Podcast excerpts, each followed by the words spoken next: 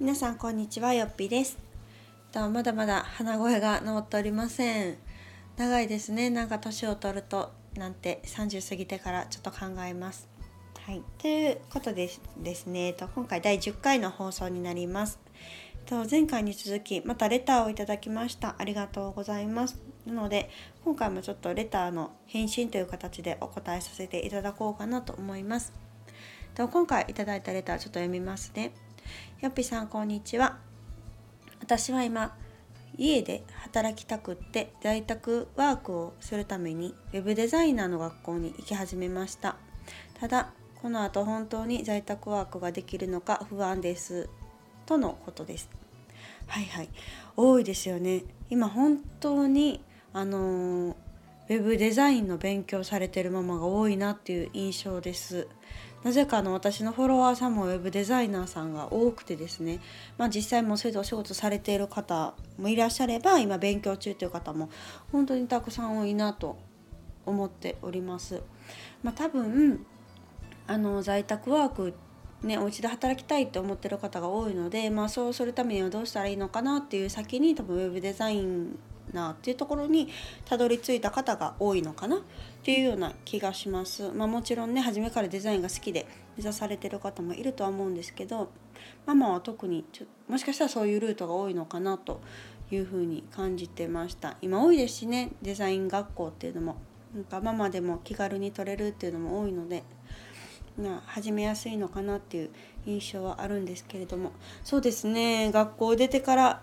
在宅ワークができるのかっていう質問に関しては、まあ、あの私も在宅ワークはしているとはいえデザインはしてないので、うん、ちょっとそのウェブデザインの業界についてはよくわからないんですけれどもでもなんだろううん私がずっとこう思ってることが結構こう今回のタイトルでもあるんですけどあの視覚商売に騙されるなっていうところなんですね。でえっと、何かというと結構こう何か新しいことを始めたい時とか道に進みたい時ってまあもちろんあの勉強をするじゃないですか。でその一つの手段として資格を取るっていうのがあると思うんですけど資格は私は結構こう、うん、見極めた方がいいかなと思ってます。うん、っていうのも昔はね全然何の疑いもなく資格持ってた方がいいやろうと思って頑張ろうとした時期とかもあったんですけど実際の私は今の仕事をしている上で活かしてる資格って特にないんですね。まあ、あの学生時代とかすごいなんか資格マニアでいろんな資格取ったんですけどなんだろうそれが今の仕事にじゃあ直結してるものはって言われたらあんまりなくて正直そういう資格がなくても私の今の働き方っていうのはできるんですよね。うん、なのであのどうしてもその仕事をするためにないとダメな資格ってあるじゃないですか。例えば看護師とかね薬剤師とか、まあ、そういうのはあの絶対資格を目指すべきというか取らないとダメなんですけど、まあ、ウェブデザインもそうだし、うん、あとなんか一般的ないろんなね仕事にしても。じゃあその資格がないとできないのかって言われたら意外とそうでもない仕事って多くないですか？うん、なのになんでその資格を取るかっていうと多分白だったりとかこう人の見た目だったりとか説得力だったりとか、うん、っていうところを目指して取るんだろうなと思うんですけれどもそれで今回のそのウェブデザインの話に戻ると学校に行ったからといってじゃあ必ずしも仕事ができるのかっていうとそれはちょっとわからないですよね。あの就職するにしても在宅ワークをするにしてもおそらくそういう学校ってそのスキルを身につけるために行く学校なのでその先にどうつながるかっていうのは結局自分次第だと思うんですね。なので、うん、もちろんあの学校に通う意味がないとは思わないしなんかそう修了資格とか取れるんだったらすごく価値のあるものだとは思うんですけれどもなんかそれだけじゃなくってもしあのそのデザインが学びたいだけじゃなくてねそれを持って何かこう在宅ワークを始めたいとかであればうーんそのデザインのスキルだけじゃなくってプラスアルファやっぱりこう自分をブランディングする力であったりとか発信力であったりとかあと就職するんだったらちょっとなんだろうなそこへの自分のアピールする力とかあと営業力とかなんかそういうところの方が大事なんじゃないかなと思うんですね。うん、あの通ってる学校がねそのまま就職先紹介までしてくれるんだったら全然いいと思うんですけどそうじゃなくって特にこうフリーランスとか在宅ワークでしたいっていう場合ってもう個人事業ですよね。ってなるとやっぱりそこの力はすごく必要でそのデザインができるっていうだけじゃなくってうーんやっぱりそれを売る力というか知ってもらう力というかもちろん自分もスキルアップしながらではあるんですけどやっぱりそっちのうん勉強というかやり方っていうのを身につけないと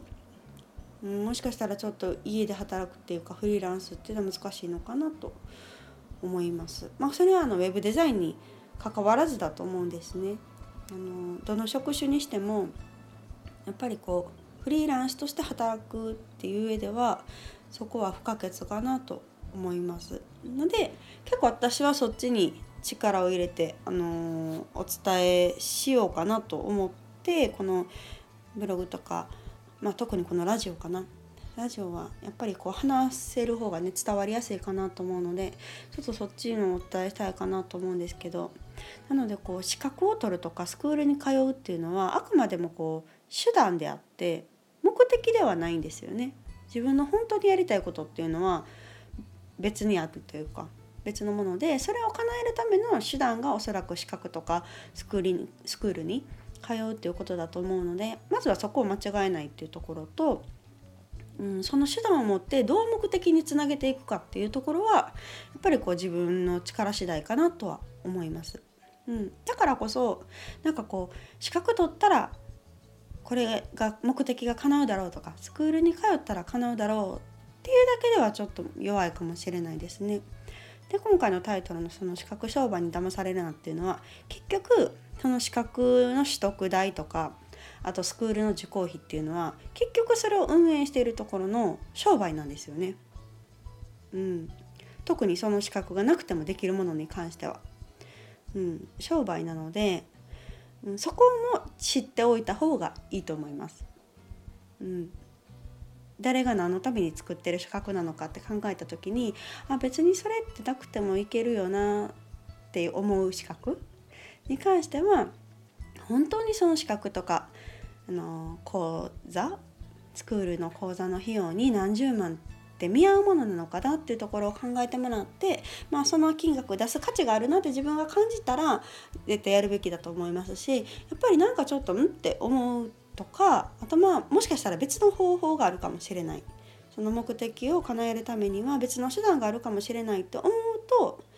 うん、別の手段をとってもいいのかなとは思います。うん、なので、えっと、その資格とか、えっと、スクールに通うのはもちろんいいんだけれどもそれプラスアルファその自分の理想としている生活とか、まあ、今回だったらその在宅ワークをするためにっていうところを、まあ、教えてくれるところとか、まあ、自分で考えるとかなんかそういうところも考えておいた方がいいかなっていうのは今回思いました。はい、なのであの何かを始めたい時にまず資格って思うと思うんですけれどもあの私はあのそこをちょっと冷静に考えるようにしていますので是非あの皆さんももし迷っていたら考えてみてください。はい、というわけで第10回の今日は「視覚商売に騙されるな」というタイトルでお伝えしました。ではまた次回さようなら。